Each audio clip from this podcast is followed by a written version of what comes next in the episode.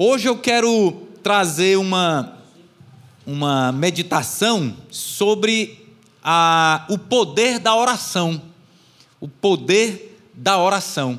E vou utilizar aquela famosa é, oração, né, que na verdade é, acabou se tornando, em alguns círculos religiosos, acabou se tornando uma, uma repetição, uma reza, né?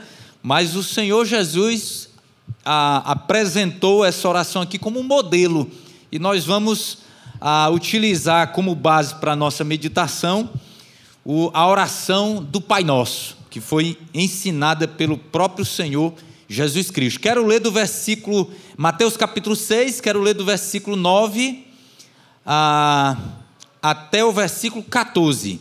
Mateus 6, do 9 até o 14. Ok? É, diz assim a palavra do Senhor: Vocês orem assim. Isso o Senhor Jesus falando. Pai nosso que estás nos céus, santificado seja o teu nome. Venha o teu reino.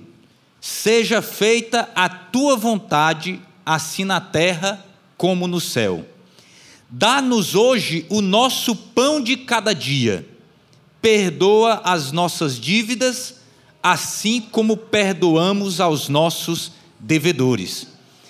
E não nos deixes cair em tentação, mas livra-nos do mal, porque teu é o reino, o poder e a glória para sempre.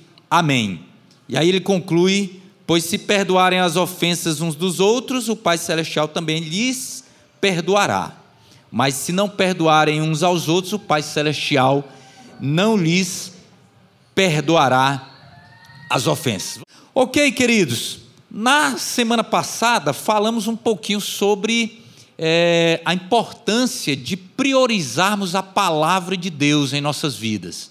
Se queremos é, ser cheios do Espírito Santo, se queremos que nossas vidas sejam conduzidas pelo Espírito Santo, e se nós queremos nos tornar parecidos com Jesus, que viveu submisso ao Espírito Santo de Deus, então nós precisamos colocar a palavra de Deus como prioridade em nossas vidas. Precisamos abri-la, precisamos lê-la, precisamos colocar em prática os princípios o, o, o, a, a, precisamos adorar o Senhor através das revelações que encontramos nela, precisamos obedecer ao Senhor com base nos mandamentos que ela também nos apresenta, e teremos com certeza nossa fé aumentada se nos, ah, nos fundamentarmos, né? nos ancorarmos nas promessas que estão aqui na palavra do Senhor. Então, seremos mais parecidos com Jesus e aí, por onde quer que andarmos, nós vamos ser capazes de amar. Por quê? Porque nós temos aqui um livro, uma, uma regra de fé e prática que nos ensina como amar da mesma forma como Jesus, como Jesus amou. E mas existe outra disciplina espiritual que nós não podemos dispensar de forma alguma, que é a oração. Bíblia, palavra de Deus e oração é, se constituem num par que não podem andar separados de forma alguma. Ao abrir a palavra para ler a palavra e tentar entender a vontade de Deus revelada na palavra, eu preciso me submeter a Deus também através de oração. Né? Eu preciso orar e pedir, Deus, fala ao meu coração se revela para mim, mostra qual é a tua vontade através da palavra. E aí, é, nas nossas, na nossa vida devocional, leitura da palavra e oração não pode faltar, não pode faltar. É, alguns, né, e a palavra de Deus nos ensina, é, eventualmente fazemos também um jejum, mas a, historicamente, ao longo da, da, da, da, trajetória da igreja, né? os pais da igreja, na Idade Média, na, no, nos tempos modernos, os homens e as mulheres de Deus que tiveram uma, uma, um, um, um, uma aproximação mesmo com Deus, eles nunca deixaram de ler e orar todos os dias. O, o jejum pode ser eventualmente, a comunhão na igreja pode ser eventualmente. Né? Nós fazemos nas quartas-feiras, no domingo, uma reunião de PG na semana, mas Bíblia e palavra de Deus precisa ser diariamente. Até porque Jesus, até porque o apóstolo Paulo, inspirado pelo Espírito Santo de Deus, ele disse o que? Orai sem cessar. Então a oração tem que ser algo constante, algo que você faz quando tem um tempo é, disponível, preparado, separado para aquilo, onde você se senta ou se ajoelha para orar, mas você pode também fazer como cantamos agora há pouco, essa belíssima melodia do Kleber Lucas, né? Eu ando com meu Deus na rua e enquanto eu estou andando, eu estou conversando com Ele, eu estou no trabalho, eu estou falando com Ele também, nos momentos, nas situações difíceis no dia a dia, eu, eu posso orar, e aí a gente ora sem cessar nesse sentido, porque a todo instante, a todo momento, eu posso acessar a presença de Deus através da oração. Através da oração. Querido, querido Jesus é, sabia tanto da importância da oração que fez questão de apresentar para os seus discípulos um modelo a ser seguido. Como eu disse inicialmente, ele não apresentou para a gente uma, é, algo que fosse é, pronunciado repetitivamente, de forma mecânica, mas ele apresentou para os discípulos, e serve para todos nós, que também somos discípulos de Jesus, um modelo de oração. E Jesus, ao apresentar esse modelo de oração, ele, na verdade, ele está, é, é, anteriormente, ele fala sobre dois pecados que é, é, estavam sendo cometidos com relação a essa prática da oração. O primeiro pecado era o pecado da hipocrisia. Quem cometia esse pecado eram os fariseus, porque eles iam lá para o meio da rua, na praça, e aí ele levantava a mão, aí começava a orar, né? E orava, e ele um olho no, um olho no peixe, outro no gato, né? Ele abriu um olho, um olho fechado, outro aqui, deixa eu ver se tem alguém olhando aqui, para ver se estão vendo que, que eu estou orando.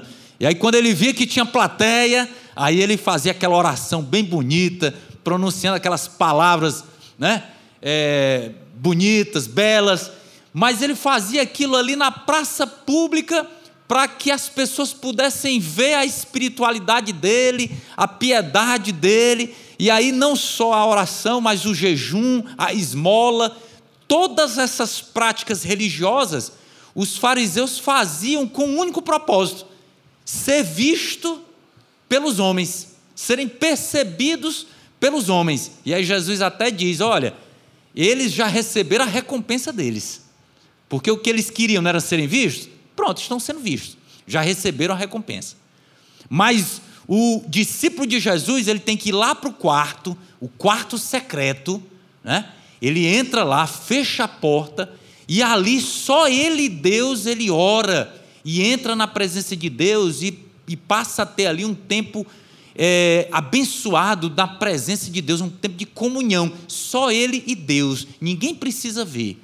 Jesus, obviamente, não está condenando a oração pública, viu? Por favor, nós vamos continuar fazendo orações públicas, mas a nossa oração pública não pode ser com esse intuito de querer ser visto, de querer aparecer, porque senão perde o sentido. Então a hipocrisia Jesus condenou. E ele condenou também, isso nos versículos anteriores, a oração mecânica que era feita pelos gentios, pelos povos pagãos, pelos povos que não conheciam a Deus, que eles faziam verdadeiros é, verdadeiros mantras, eles ficavam pronunciando é, determinadas frases é, e repetiam aquilo ali, achando que daquela forma, insistindo, eles iriam conseguir manipular o mundo espiritual, e manipulando o mundo espiritual, eles iriam conseguir obter aquilo que eles tanto almejavam. E aí eles ficavam é, com orações é, é, mecânicas. Eu eu, eu acho que eu até já contei aqui nesse púlpito aqui, quando eu era criança, né? Eu morava perto de um de um budista. E eu me lembro que às vezes é, eu e os meus amigos, né, nós pequenos, né, pequenos, nós íamos lá para frente da casa dele e às vezes a gente ficava ouvindo ele orando.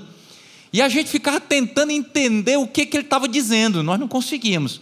O máximo que a gente conseguiu entender foi, era algo assim, pegaram minha raia, pegaram minha raia, pegaram minha raia, pegaram minha raia. E, e, e eu só pensava em raia naquela época, bila, bola, né? Não pensava em outra coisa. Então, para mim, ele estava falando isso, pegaram minha raia. E repetia aquilo ali durante, durante vários minutos. Eu, meu Deus do céu, o que, que é isso? Né? Mas é, Jesus condena esse tipo de oração mecânica, é, repetitiva. Você fica imaginando aí, Deus é uma pessoa. Vamos já falar um pouquinho sobre isso. Mas imagina aí, Deus é uma pessoa. Eu e o Renan somos duas pessoas. Aí eu estou aqui conversando com o Renan e eu fico falando a mesma coisa para o Renan. Renan, pegaram minha raia, pegaram minha raia, pegaram minha raia. O Renan vai ficar é, doido. E vai dizer assim, João, sai daqui, que eu não, eu não, eu não suporto mais estar aqui na tua presença. Né? Não sei quem foi, né? Não sei quem foi que pegou essa, essa, essa tua raia. Mas eu, eu fico imaginando que Deus deve ter a mesma sensação também quando nós fazemos orações mecânicas. E, por favor, e entenda bem, os evangélicos fazem também, viu? Eu me lembro que eu já tive momentos assim. Que eu estava fazendo, a minha oração estava mecânica. Começava a oração do mesmo jeito, era, era a mesma coisa. Não é que você não pode usar as mesmas palavras, viu, pessoal? Por favor, me entenda. É óbvio que o, o nosso vocabulário não é tão grande assim. Então a gente vai usar palavras, frases muito parecidas, vez por outra. Mas eu estava percebendo que a minha oração pessoal, eu sozinho com Deus, eu estava fazendo oração mecânica. Em alguns momentos eu não estava nem entendendo o que, que eu estava dizendo. Era uma coisa automática. Era uma coisa automática. E Jesus condena a oração mecânica dos gentios. E aí ele apresenta um contraste. Ele apresenta agora um contraste nessa oração que ele apresenta como modelo. O contraste entre a ostentação egoísta, porque era o que os fariseus faziam, ficavam se ostentando, e o, a oração que é feita no secreto, a oração que é feita de forma piedosa, a oração sincera. E ele contrasta também a oração mecânica, automática, repetitiva, com a oração refletida, pensada, inteligente. A, a, a oração que de fato provém de, de, de, de, de uma relação mesmo com Deus, de uma intenção de estar na presença de Deus. Então ele apresenta aqui um contraste. E e ele faz isso, queridos, porque a oração, ela é importante, não é para Deus. Presta bem atenção. A oração não é para Deus ser informado sobre as minhas necessidades. Já pensou? Eu vou dizer para Deus o que é que eu estou precisando. Vou colocar diante de Deus o que eu estou precisando. Será que ele já não sabe? Claro que sabe. Ele sabe tudo. Ele sabe até o que você não sabe que precisa. A palavra de Deus diz que ele é poderoso para fazer o que nós, para fazer infinitamente mais do que pedimos ou até pensamos. Então ele sabe. Então o motivo da oração não é fazer Deus, é, é, é, informar Deus acerca das minhas necessidades. E o motivo das minhas orações também não é fazer Deus trabalhar, né? Tem, tem gente que acha que é o seguinte, rapaz, eu vou orar, vou falar e Deus vai e Deus vai pegar e vai fazer, e vai resolver. Deus vai se nós vamos mover Deus, mover o coração de Deus. Gente, será que Deus é esse tipo de ser que precisa ser manipulado por nós para fazer alguma coisa? A oração é sobretudo, né, sobretudo necessária para nós. Calvino chegou a afirmar certa vez que os crentes oram não para informar Deus, não para fazer Deus trabalhar, mas a fim de declarar, é uma declaração que se faz de que sua esperança, sua expectativa de coisas boas para eles mesmos e para os outros está só em Deus. Então, para o Calvino, grande reformador da igreja, ele disse o seguinte: olha, eu oro na oração, eu não estou aqui informando a Deus, eu estou declarando que eu confio em Deus, que eu espero nele, que eu o amo, que eu quero fazer a vontade dele, que ele é um Deus maravilhoso. Então, acima de tudo, é isso. É isso. Não significa dizer aqui que nós não vamos fazer os nossos pedidos.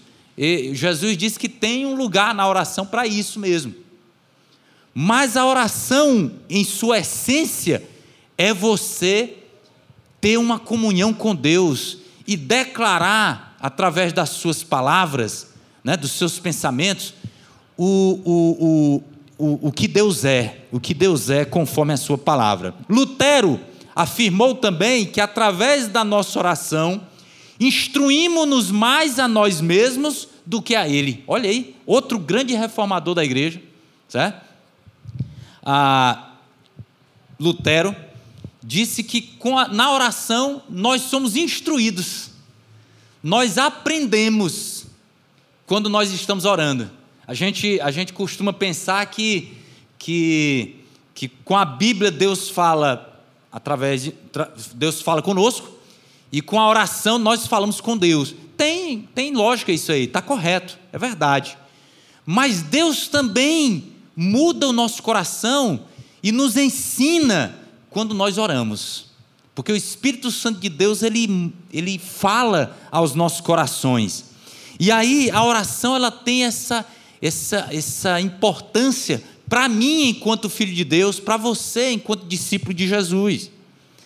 A oração do cristão, ela deve ser real, ela nem deve ser hipócrita nem mecânica, ela deve ser real, deve ser sincera em oposição à hipocrisia e deve ser refletida em oposição à mecânica. E aí o que, Jesus diz? Olha, meus discípulos, vocês vão orar da seguinte forma: primeira coisa, primeira coisa, que deve, que deve fazer parte das orações de vocês é que é, vocês precisam entender que o primeiro lugar, a prioridade, deve ser dada a Deus. A oração, ela deve, acima de tudo, conectar vocês ao Criador, conectar vocês ao Pai. A oração não é para você conseguir bênçãos. A oração, sobretudo, é para que as prioridades de Deus se tornem também as suas prioridades. Não é isso? Olha aí o que, que diz logo no começo: Pai nosso que estás nos céus. Pai nosso que estás nos céus. O que, que Jesus está querendo dizer com isso? Olha, Jesus ele ele não, ele não dizia as coisas só por dizer, não, viu?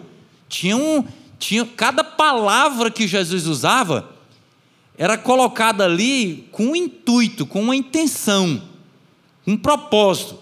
E aí ele diz: Pai nosso que estás nos céus. Primeiramente, o que ele quer dizer com isso? Primeiramente, que Deus é pessoal. Deus é pessoal. Deus não é uma energia, uma força algo como, por exemplo, aquele físico que morreu um, um tempo atrás, é, que era inteligente que só, né? Tal. E para ele, é Stephen, Stephen Hanks, né? Alguma coisa assim. Ele, para ele, Deus era o universo. O universo era Deus. Ou seja, Deus era algo impessoal. Deus era algo que não que não, não podia se comunicar, se relacionar. Era uma força, era uma energia. Mas para o Senhor Jesus Cristo, Deus é um ser pessoal. E como ser pessoal, ele tem emoções, ele se entristece, ele se alegra. Como ser pessoal, ele se relaciona, ele fala, ele ouve, ele interage. Então nós podemos ter esse relacionamento com Deus, ele é um ser pessoal. Mas não é só isso, ele é um, um Deus amoroso, é o Pai nosso, é o Pai de todos nós. E interessante esse, essa, essa, essa palavra que Jesus usa, é, naquela época existiam, sem dúvida alguma, pais que é, eram perversos, pais que não cuidavam da família, como existe hoje pais que simplesmente não merecem sequer esse, esse título. Mas, mesmo assim, Jesus entende que o pai que cuida, o pai que provê, o pai que protege, é a figura é, que retrata o cuidado de Deus, o amor de Deus para com seus filhos, para com seus filhos. E aí ele diz: olha, Deus ele é um ser pessoal, ele quer se relacionar contigo e ele quer se relacionar em amor, como um pai que cuida, que protege, que provê.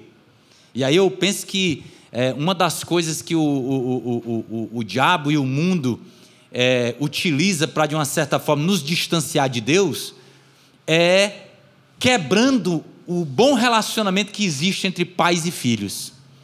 Pode ter certeza, quando um pai é, deixa de ser provedor, cuidador, é, protetor do filho, da família, quando ele deixa de ser aquela figura que, que, que realmente ama os filhos vão ter uma dificuldade muito grande de se aproximar de Deus.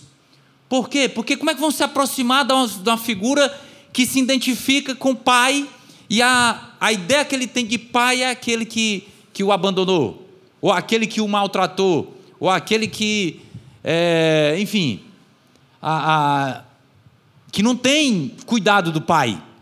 Então, a, a, a, essa, esse cuidado que nós pais temos que ter é importante, né? para que possamos também facilitar, é, colaborar com a fé dos nossos filhos. Se não formos bons pais, nossos filhos vão ter dificuldades para encarar Deus como pai. Mas aqui nós estamos vendo Deus como um ser pessoal um Deus amoroso e um Deus poderoso, Pai nosso que estás nos céus. Ou seja, que está numa categoria acima, que está numa posição mais elevada do que a nossa. Ele está numa condição é, diferente da nossa. Ele pode aquilo que nós não podemos. Ele é capaz de fazer aquilo que nós não somos capazes de fazer. Então, quando quando o cristão ora, Pai nosso que estás no céu, ele está reconhecendo Deus como um ser pessoal, como um ser amoroso, como um ser poderoso. Um ser poderoso. E aí, os interesses de Deus é, terão que ter prioridade. Os interesses de Deus terão que ter prioridade. Olha o que, que ele diz aqui. O que, que ele diz? Pai nosso que estás no céu, santificado seja o quê? O teu, o teu nome. Venha a nós o teu reino, não é? Seja feito, seja feita a tua vontade. Interessante essas três, essas três frases, né? Interessante.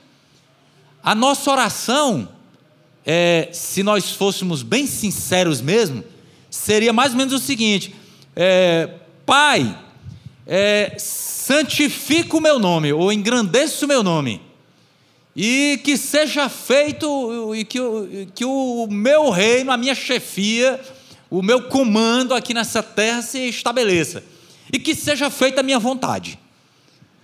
Eu tenho certeza que muitos, se, fosse, se, se fôssemos bem honestos, nós oraríamos mais ou menos dessa forma: que o meu nome seja engrandecido, que o meu reino, o meu comando aqui é, se fortaleça e que a minha vontade seja feita. E que a minha vontade seja feita. Mas Jesus está dizendo: não, é o teu nome, é a, o teu reino, é a tua vontade. Primeira coisa nessa oração é isso. Não é o que eu quero, não é o eu, não é as minhas coisas, é Deus, as coisas dele, a vontade dele. Interessante como foi que Jesus fez. Interessante. Jesus é, chegou lá no Getsemane angustiado, angustiado mesmo para valer. Não era com medo da morte, não, viu? Jesus não estava com medo dos pregos, não. Porque tem muitos homens aí, comedor de, de, de, de feijão, que não tem medo da morte. Por que Jesus iria ter medo da morte? Não, Jesus não teve medo da morte, não. Jesus estava angustiado porque ali, naquele momento da cruz, ele iria, ele iria enfrentar um inferno. Ele iria ficar temporariamente afastado do Pai, porque temporariamente ele iria estar carregando sobre si o pecado de nós todos. E aí, isso para Jesus era terrível. Ele iria se afastar do Pai. O Pai ia virar as costas dele para ele. Tanto é que ele disse: Deus meu, Deus meu, por que me desamparaste? Aquilo ali foi, ali estava tendo uma, um, algo espiritual que nós não temos nem noção. Mas ali Deus estava reconciliando em Cristo a humanidade com Deus, com Ele mesmo, com Deus mesmo. Então, mas Jesus estava angustiado lá no Getsemane. Aí Jesus chegou para Deus e disse o quê? Pai, se for possível, passa de mim esse cálice. Se for possível, se tiver uma outra maneira de salvar o Elton, de salvar o Jofre, de salvar a irmã Rosa, se tiver outra maneira, me libera aí dessa, desse momento. Mas aí o que, que ele dizia logo em seguinte? Mas seja feita a tua vontade, não a minha. Seja feita a tua vontade, não a minha. E a vontade do Pai era que ele fosse crucificado. E ele foi para a cruz, obediente à vontade de Deus. Será que temos nós o mesmo espírito que Jesus teve naquele momento? E tem, né? Que ele está sempre é, em harmonia com o Pai. Temos essa, esse desejo, essa vontade de ver a vontade a vontade de Deus, o desejo de Deus, o reino de Deus, o nome de Deus sendo honrado. Ah, o nome de Deus representa o seu caráter. Quando você ora, é, santificado seja o teu nome, você está dizendo, sabe o quê? Que toda honra e toda glória seja dada ao nome de Deus, de Jesus. Você quer que o nome de Deus, de Jesus, seja engrandecido. Será que esse é a nossa vontade maior, nosso desejo maior? Quando nós dizemos o reino de Deus, venha a nós o teu reino, o reino de Deus, é, aqui esse pedido é para que o reino de Deus cresça na medida em que as pessoas vão crendo em Jesus. E quando nós oramos, seja feita a tua vontade, nós queremos que a boa, agradável e perfeita vontade de Deus seja feita na nossa vida, e não a nossa. E não a nossa. Ah, queridos, primeira coisa, na oração é Deus. É que Deus seja honrado, que Deus seja glorificado, que a vontade dele seja feita. Eu tenho uma impressão que eu, porque não é só comigo, penso eu, que o nosso eu é muito grande, o nosso o nosso ego é muito inflado. E aí nós temos uma um desejo muito grande de que Deus se coloque ao nosso, a nosso serviço. Queremos que Deus realize os nossos sonhos, que Deus realize os nossos projetos, que Deus nos dê aquilo que nós é, tanto almejamos, quando na realidade não é isso que Deus quer. Não é isso que Deus quer. Deus quer que, acima de tudo, nós nos submetamos à Sua vontade. Nos submetamos à Sua vontade. E aí, queridos, quando a gente pensa no poder da oração, eu diria para os meus irmãos que o poder maior da oração, o, o efeito maior da oração, não é a resposta, aquele pedido específico que nós fazemos, mas o efeito maior da oração é nos livrar do egocentrismo, é nos tornar mais humildes, menos de mim e mais de Deus. Menos de mim e mais de Deus. Esse é o milagre maior que a oração pode fazer por mim e por você. Não é atender os meus pedidos egoístas, mas é tirar de mim o egocentrismo. E, gente, eu fico. às vezes, talvez algumas pessoas tenham dificuldade de pensar assim: será que eu sou uma pessoa egoísta? Será que eu sou uma pessoa egoísta? Será que eu sou uma pessoa egocêntrica? Eu me lembro que um dia eu estava lá na igreja, é, participando lá de uma, de uma atividade, E um irmão chegou para mim, não foi nessa igreja aqui, já faz algum tempo. E eu me lembro que um irmão disse algo para mim que foi algo que eu achei completamente injusto. Injusto.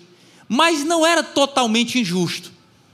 Mas ele disse aquilo ali para mim, e eu fiquei, pense, eu não disse nada na hora, eu não disse nada na hora, mas eu fiquei remoendo aquilo ali por vários. Até chorar, eu chorei depois. Cheguei em casa chorando. Eu era novo, era, na época era novo, era adolescente, cheguei em casa chorando. E aí, e aí a minha mãe, mas, mas meu filho, o que foi que houve, meu filho?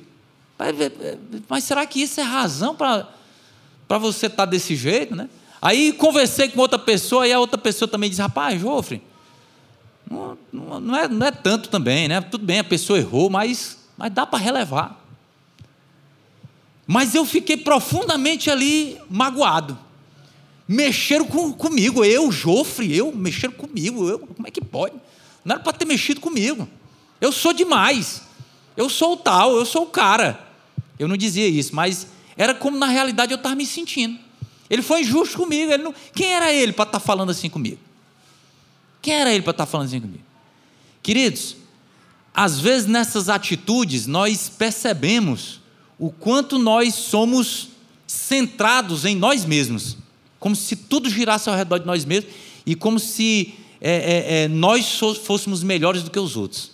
Quando Jesus, quando, quando na oração diz assim: perdoa as nossas ofensas, assim como nós temos perdoado a quem nos devem.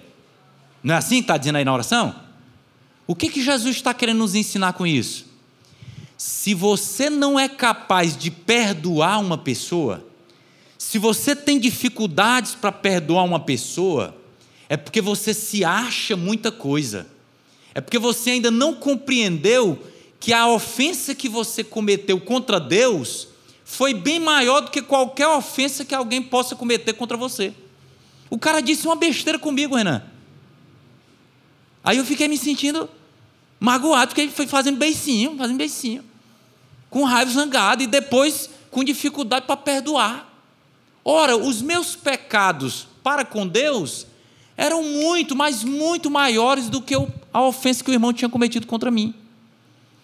E pode ter certeza, meu irmão, ninguém vai te ofender de forma tão grave ou maior do que os teus pecados para com Deus.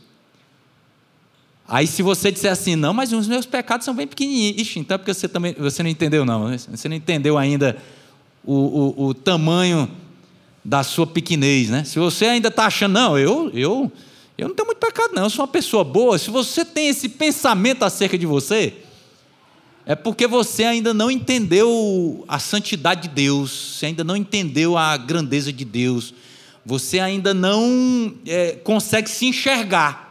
Acha que porque não bebe, não fuma, não, não mata, não, não, aí acha que não, eu nunca matei, nunca roubei, então eu estou bem. Mas nós somos pecadores, nós somos pecadores. E aí, a oração do Pai Nosso, a oração que Jesus nos ensinou, a oração que nós devemos fazer de forma sincera, de forma honesta, sem ser para os outros verem, sem ser de forma mecânica, sem ser uma repetição, ela vai gerar algo grandioso, se for feito de forma honesta, sincera. E o efeito grandioso é esse: nos tornar pessoas mais humildes, nos tornar pessoas mais é, centradas em Cristo, cristocêntricos, ao invés de egocêntricos. Ao invés de egocêntricos. É o maior milagre. O poder da oração, no meu ver, está aí. Ah, mas Deus não pode é, mover uma montanha? Pode. Pense numa montanha grande, é tirar do nosso coração o egoísmo. Pense numa montanha é, maior do que a Serra da Meruoca e muito. O egoísmo que está, o, o, o, o, orgulho que está ali impregnado no, no, na, na nossa vida. É uma montanha gigantesca. É óbvio, meu irmão, que Deus responde às nossas necessidades. Né? Olha só, as nossas necessidades, elas vêm em segundo lugar. Eu já estou caminhando para terminar. As nossas necessidades vêm em segundo lugar. Olha o que, que ele diz: depois do teu nome, depois do teu reino, depois da tua vontade, aí sim. Aí eu estou equilibrado, eu não sou mais aquele cara egoísta, eu não sou mais aquele cara que só pensa na, no, no meu umbigo, certo? Eu, eu, eu agora sou uma pessoa que eu quero é o reino de Deus. Então, se eu quero o reino de Deus, olha, olha como é que são as coisas. Se você vai fazer uma oração, e se você coloca em primeiro lugar Deus, o, o nome de Deus, o reino de Deus, a vontade de Deus, vai ter algumas coisas que você não vai nem pedir. Você vai olhar e vai dizer assim: vixe, rapaz, não vou nem pedir isso aqui não. Porque eu estou entendendo agora que isso aqui não é a vontade de Deus. Como eu já vi alguém, algumas pessoas já ouvi, né? Na verdade, nunca vi, mas já ouvi de gente dizer assim: eu estou orando para ver se eu continuo casado ou não com aquela mulher. Olha que oração mais. Que, que oração mais sem sentido. Tá? A pessoa que tem o nome de Deus, o reino de Deus, a vontade de Deus em primeiro lugar, não vai fazer uma oração dessa nunca. Porque ele já sabe, a vontade de Deus é que eu ame a minha mulher, que eu respeite a minha mulher, que eu cuide da minha mulher, que eu trate bem a minha mulher e o meu marido também, né, no caso da mulher. Ele não vai fazer uma oração é, louca dessa nunca. Então ele vai aqui, ó, depois que Deus se torna o primeiro lugar nas nossas vidas, aí tem as necessidades que vêm em segundo lugar. O pão. Dá-nos hoje o pão de cada dia. Refere-se às nossas necessidades e não o luxo, viu? Pelo amor de Deus, o cara pedir a Deus, Senhor, uma coisa é eu pedir a Deus, Senhor, me, me dê aí um, um transporte aí, eu preciso de, um, de, uma moto, eu preciso de um carro. Outra coisa é eu dizer, Senhor, eu quero, eu quero que seja um Audi, viu, Senhor? Certo? Eu quero que seja, eu quero que seja da marca tal. Oh, pelo amor de Deus, meu irmão. Se você puder comprar um, ótimo, show de bola, maravilha, compre. Mas você colocar diante de Deus é, um pedido que tem mais a ver com luxo do que com necessidade, pelo amor de Deus. A gente ora pedindo as necessidades. Se Deus vai te dar um Audi, um, não tem problema não, ótimo, glória a Deus, né? Ele pode dar mesmo, e não tem problema você comprar e querer, não, não tem problema. Mas que esteja na sua mente a ideia de que a, a minha oração eu tenho que pedir a Deus é a minha, a minha necessidade, não luxo, não quero luxar. Não quero luxar ah, ele diz aqui: perdoa-nos, já falei sobre isso, né? É, Refere-se às nossas necessidades espirituais. Pior coisa do mundo, eu já andei desse jeito. É você andar, viver, sem ter se perdoado, sem ter perdoado a si mesmo. Ou então você achar que Deus não lhe perdoou, que o que você fez foi terrível, né? E aí isso aí mexe com você. E aí ele diz: olha, perdoa as nossas ofensas, necessidades espirituais. E ele fala aqui: livra-nos do mal, livra-nos do maligno, livra-nos de, de, de, nos tornarmos mal, malvados. A ideia é essa: é que se nós não, nos, não, não, se nós não cuidarmos, nós podemos nos tornar pessoas malvadas. Malvadas. Pessoas que fazem o que é mal para os outros. Refere-se aqui às nossas necessidades morais. As nossas necessidades morais. Então, olha só, é, a, a, oração pode incluir esses pedidos, que, que tem a ver com o suprimento das nossas necessidades físicas, tem a ver com o, o, o, atender às nossas necessidades espirituais e tem a ver com o atendimento às nossas necessidades morais, as nossas necessidades morais. E é isso, Deus ele é bondoso, Deus ele é amoroso, Deus sabe das nossas necessidades, ele responde, ele cuida. É, é, a, a, a minha esposa, a minha esposa tem um caderninho dela de oração e ela tem ali anotado ali a, a pedidos referentes à família, pedidos referentes ao trabalho, pedidos referentes à, à, à parte material, parte. Eu nem sei direito como é que ela divide lá, mas ela tem os pedidos dela. E ela ora e vê depois as respostas. E eu tenho certeza que ela louva a Deus pelas respostas. Porque Deus é bom. E Ele cuida da gente, responde às nossas orações. Mas eu fecho aqui, esse momento aqui de reflexão, é, dizendo que a oração nos liberta principalmente do egocentrismo. Eu acho que é isso que Deus quer ver, Jesus quer, queria ver nos seus discípulos, quer ver em nós. Mais do que cristãos abençoados, cheios de posses, cheios de bens, cheios de saúde, cheios de dinheiro, cheios de bênçãos, né? O que Deus quer ver é crentes cheios de humildade, cheios de, de amor, cheios de Deus, menos de, de si mesmo e mais de Deus, é, menos orgulho, menos, menos egoísmo. Tenho certeza que é o que Deus quer, quer de mim e de você. E aí as outras coisas, é como diz lá, né? Mateus 6,33, né? Coloca o reino de Deus em primeiro lugar, e as outras coisas, fique tranquilo, ele sabe, ele cuida, ele vai prover. No tempo certo, do jeito dele, da forma como ele quer, mas ele vai providenciar, não vai é, deixar você sem ter as suas necessidades supridas. Mas o reino de Deus, o nome de Deus, a vontade de Deus, tem que vir em primeiro lugar. Amém?